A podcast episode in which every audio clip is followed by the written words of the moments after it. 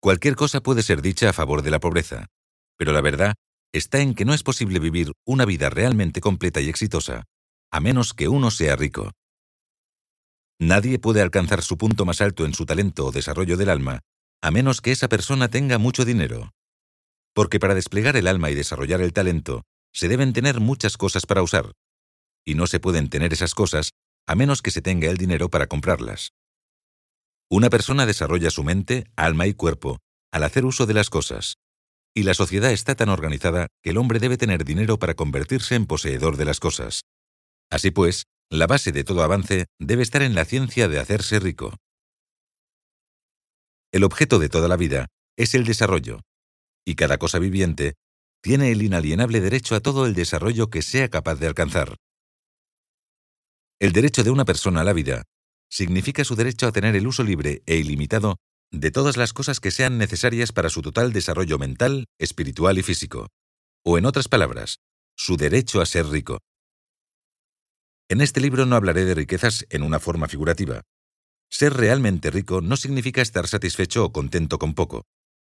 Nadie debe estar satisfecho con poco si se puede ser capaz de usar y disfrutar más. El propósito de la naturaleza es el avance y el desarrollo de la vida, y todo el mundo debería tener todo lo que pueda contribuir al poder, elegancia, belleza y riquezas de la vida. Estar contento con menos es un pecado. La persona que posee todo lo que quiere para vivir toda la vida que es capaz de vivir es rica. Y nadie que no tenga mucho dinero puede tener todo lo que desea. La vida ha avanzado mucho y se ha vuelto tan compleja que incluso el hombre o la mujer más común requiere de una gran cantidad de riquezas para vivir de una manera que al menos se aproxime a la plenitud. Cada persona, naturalmente, desea volverse lo que es capaz de ser. El deseo de materializar las posibilidades innatas es inherente en la naturaleza humana. No podemos hacer nada con el deseo de ser lo que podemos ser. El éxito en la vida está en volverse lo que usted quiere ser. Usted puede volverse lo que quiere ser solo con el uso de las cosas. Y se puede tener el uso libre de las cosas solo si se es lo suficientemente rico para comprarlas. Entender la ciencia de hacerse rico es por lo tanto el conocimiento más esencial de todos. No hay nada malo con querer volverse rico. El deseo de riquezas es realmente el deseo de una vida más próspera, plena y más abundante. Y ese deseo es digno de alabar.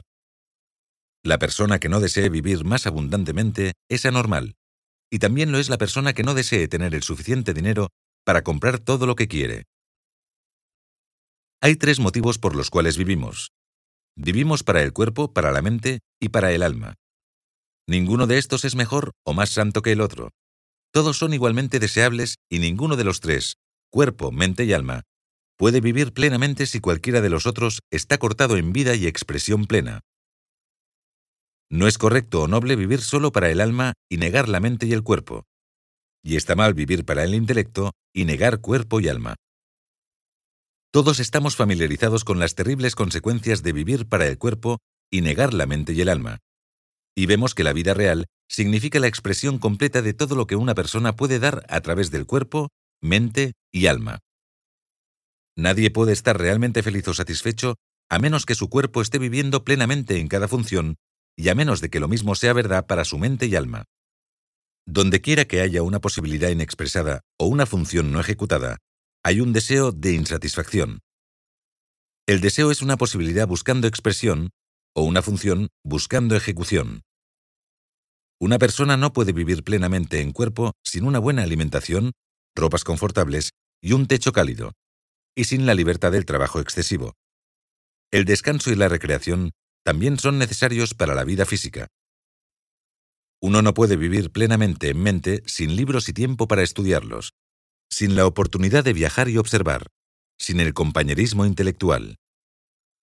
Para vivir plenamente en mente, una persona debe tener recreaciones intelectuales y debe rodearse a sí mismo con todos los objetos de arte y belleza que sea capaz de usar y apreciar.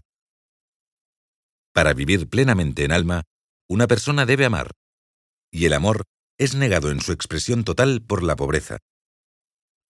La mayor felicidad de una persona se encuentra en el otorgamiento de beneficios sobre aquellos que ama. El amor encuentra su expresión más natural y espontánea en el dar.